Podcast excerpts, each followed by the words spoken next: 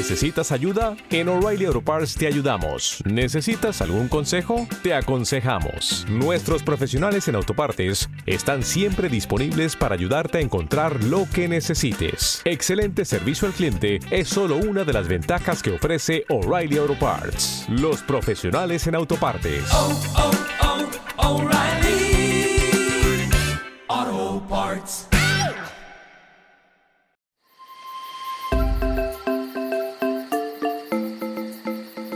¿Estás listo para conocer un planeta maravilloso? A través del devocional para menores y adolescentes, aprenderemos de cosas interesantes creadas especialmente para ti y para mí. Así que no te lo pierdas y a volar la imaginación.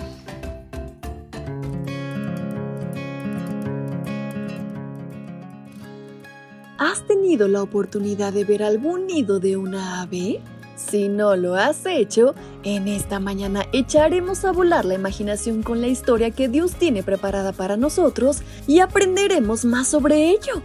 Bienvenidos sean todos a este su devocional para menores y adolescentes. En este 19 de febrero, nuestra reflexión lleva por título Camina con Jesús. Y el versículo que nos acompaña lo podemos localizar en el libro de Efesios capítulo 5, versículo 1. Ustedes, como hijos amados de Dios, procuren imitarlo. Había un granjero en Inglaterra que tenía muchos gansos. Sin embargo, una primavera, su gansa favorita enfermó y murió antes de haber empollado su nido de huevos. Cuando el granjero descubrió lo ocurrido, los huevos llevaban varias horas sin calentarse.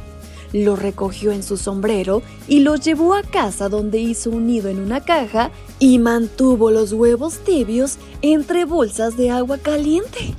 Durante cinco días cuidó de los huevos. Los giraba de vez en cuando, tal y como lo habría hecho su madre con el pico.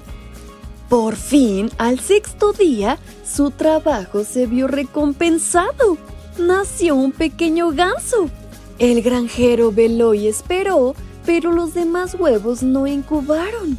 Como lo primero que vio el pequeño ganso fue al hombre, dedujo que el granjero era su madre. Cuando creció lo suficiente para abandonar el nido, el ganso lo observaba y lo seguía a todas partes. ¿Puedes creerlo? Cuando iba a la ciudad, el ganso caminaba detrás de él por las transitadas calles. Cuando el granjero pisaba un charco, el ganso también lo hacía. Cuando araba sus campos, el ganso marchaba junto al arado. Por la noche, el ganso se sentaba en su regazo mientras el granjero leía junto al fuego y a veces le acicalaba el pelo con el pico. Cuando el hombre le hablaba al ganso, este respondía con un chillido de agrado.